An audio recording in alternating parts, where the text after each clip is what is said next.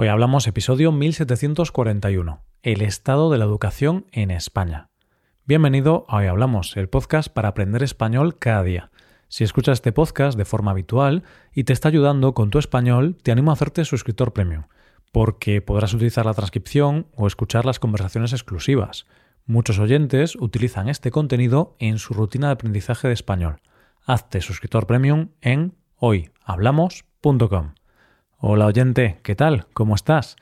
El activista Malcolm X dijo, La educación es nuestro pasaporte para el futuro, porque el mañana pertenece a la gente que se prepara para el hoy. Hoy hablamos de la educación en España. Lo primero que tenemos que saber, antes de ver los problemas de la educación, es cómo es el sistema educativo español. Lo vamos a ver de manera sencilla para poder pasar a analizar cuál es su estado actual. Antes de nada, tengo que contarte que la educación en nuestro país es pública y gratuita. Todo el mundo tiene derecho a estudiar de forma gratuita hasta los 18 años. Es un derecho reconocido en nuestra Constitución, donde se dice que todos tienen el derecho a la educación. Se reconoce la libertad de enseñanza y la enseñanza básica es obligatoria y gratuita. Y aunque la educación es gratuita hasta el nivel de bachillerato, que son los estudios previos a la universidad, es gratuita en los centros públicos, porque también existe educación privada y otra cosa que es como una mezcla de educación pública y privada que se llama educación concertada. En estos dos últimos casos hay que pagar una matrícula para poder estudiar en ese tipo de centros. La educación pública es gratuita y se financia mediante los impuestos, y es gestionada directamente por el Estado. En cambio, la educación privada es financiada directamente por las familias que llevan a sus hijos a esos centros de educación, y es gestionada por empresas de educación privadas. Por otro lado, tenemos la educación concertada, que es financiada por el Estado en su mayor parte y la otra parte la tienen que pagar las familias. Y además es gestionada por una entidad privada, pero que no tiene ánimo de lucro, porque en el caso de los centros privados, las empresas de educación sí buscan obtener un beneficio a cambio de sus servicios, pero en los centros concertados esas empresas no tienen beneficios, solamente gestionan el centro. La educación en España es obligatoria desde los 6 hasta los 16 años. Estás obligado a llevar a tu hijo al colegio e instituto hasta que tenga 16 años. Luego ya, si el estudiante no quiere seguir estudiando, a partir de los 16 años es legal trabajar. ¿Cómo es el sistema educativo español? Si eres niño, tu primer contacto con el sistema educativo es en las escuelas infantiles, donde se daría el primer ciclo de educación infantil, esta educación va desde los 0 a los 6 años. Esta educación no es obligatoria. Si tú tienes un hijo, lo puedes tener en casa sin acudir a ningún centro escolar hasta esta edad, los 6 años. Después tenemos la educación primaria, que va desde los 6 a los 12 años, se imparte en los colegios y es obligatoria. Más tarde vendría lo que se conoce como la ESO, la educación secundaria obligatoria, que sería para los niños de 12 a 16 años. Estos cursos se imparten en los institutos. Hasta aquí la educación es obligatoria. Una vez finalizados estos estudios, los estudiantes pueden tomar dos caminos si deciden seguir estudiando. Por un lado, cursa el bachillerato, que va de los 16 a los 18 años y que es el paso previo a ir a la universidad. Es una parte de los estudios donde los alumnos ya se especializan más y se van enfocando según lo que vayan a estudiar en el futuro. De hecho, la última prueba es la selectividad, que es un examen de acceso a la universidad y es necesario aprobarlo para poder entrar en la universidad. Además, la nota que tengan en este examen se utilizará para saber si pueden estudiar una carrera u otra carrera, porque el acceso a la universidad se otorga por orden de notas. Si hay 100 plazas para una carrera en una universidad, los 100 estudiantes que tengan la nota más alta serán los que puedan estudiar ahí. Por otro lado, si el estudiante no quiere hacer el bachillerato, puede hacer estudios de formación profesional, también llamados FP. Son cursos pensados en aprender una profesión concreta. Van de los 16 años en adelante y se cursan en institutos especializados de FP. Una vez tenemos claro cómo es el sistema educativo español, veamos cómo se encuentra en estos momentos. La primera herramienta con la que contamos para poder analizar nuestro sistema educativo es un informe que se conoce como el informe PISA. ¿Qué es esto? Detrás de estas siglas tenemos el Programa para la Evaluación Internacional de los Estudiantes, y consiste en unas pruebas que se realizan a los alumnos de muchos países, entre los que se encuentran los 34 países de la Organización para la Cooperación y el Desarrollo Económicos, la OCDE. Pero bueno, participan más países y suelen ser más de 70.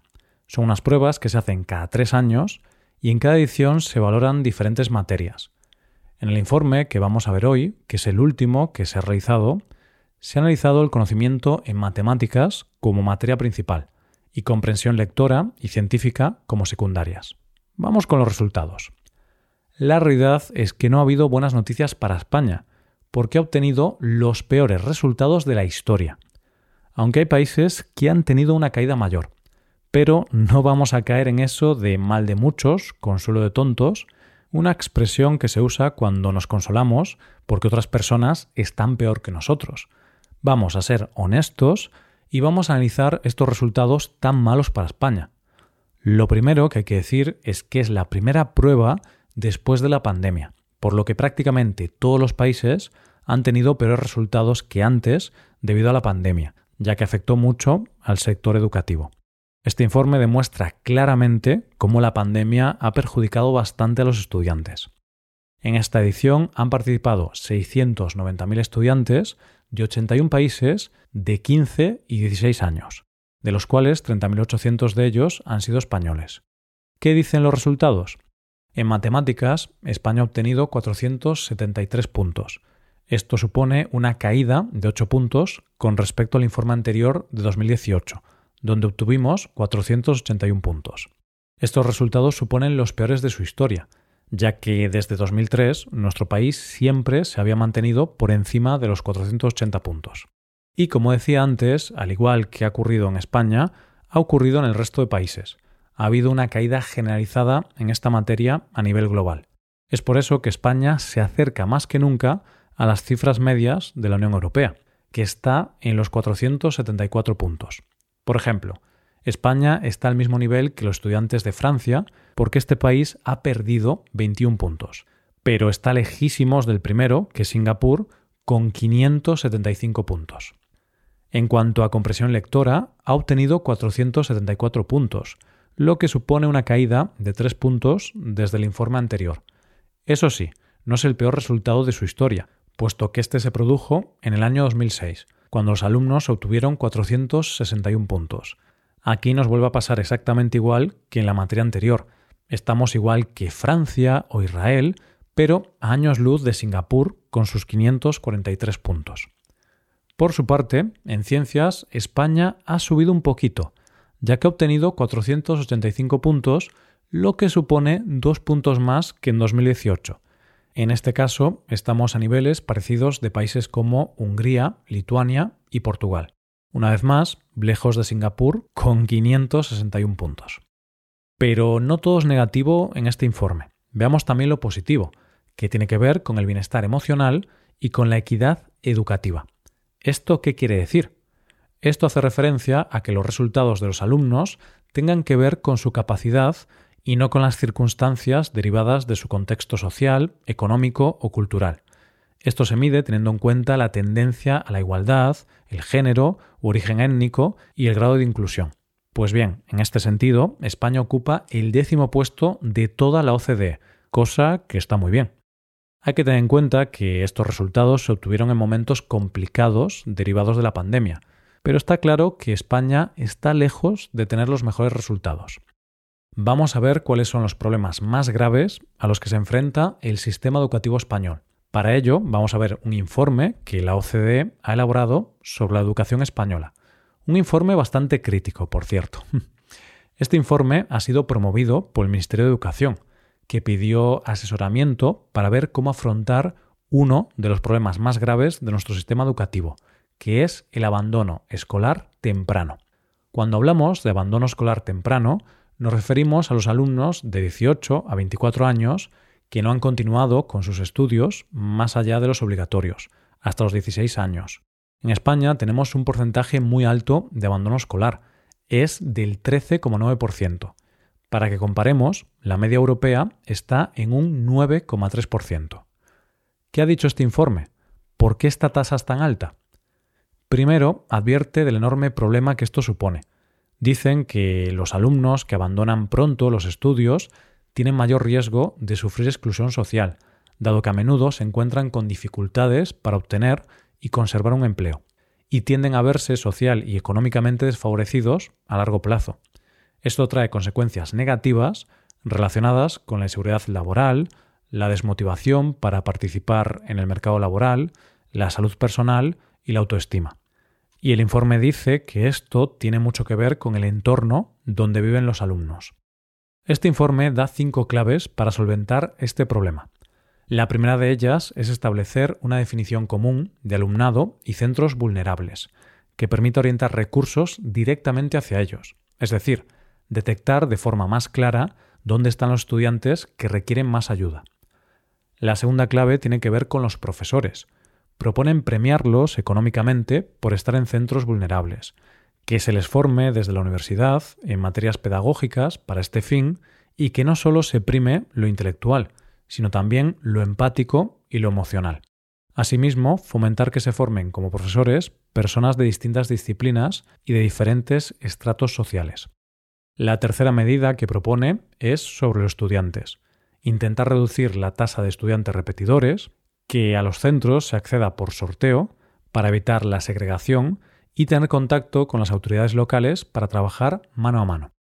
La cuarta propuesta tiene que ver con fomentar la formación profesional y así enfocar a los alumnos no solo a una carrera universitaria, sino a un trabajo específico. Esto es interesante porque es cierto que en España solemos enfocarnos mucho en la importancia de ir a la universidad y a veces ignoramos o no le damos tanta importancia a la formación profesional. Y la quinta clave se centra en mejorar el intercambio de información entre centros y comunidades autónomas, aumentar la evaluación externa y la autoevaluación de escuelas e institutos, así como de las medidas de política educativa. Como ves, aunque yo creo que la educación en España está bastante bien, sin duda el sistema educativo en España todavía tiene mucho que mejorar y no está en su mejor momento. Esperamos que estas medidas se implementen poco a poco y mejore la calidad de la educación española. Hasta aquí el episodio de hoy. Y ya sabes, si te gusta este podcast y te gusta el trabajo diario que realizamos, tu colaboración sería de gran ayuda. Para colaborar con este podcast puedes hacerte suscriptor premium. Los suscriptores premium pueden acceder a la transcripción y ejercicios y explicaciones. Hazte suscriptor premium en hoyhablamos.com. Muchas gracias por escucharnos. Nos vemos en el episodio de mañana. Pasa un buen día. Hasta mañana.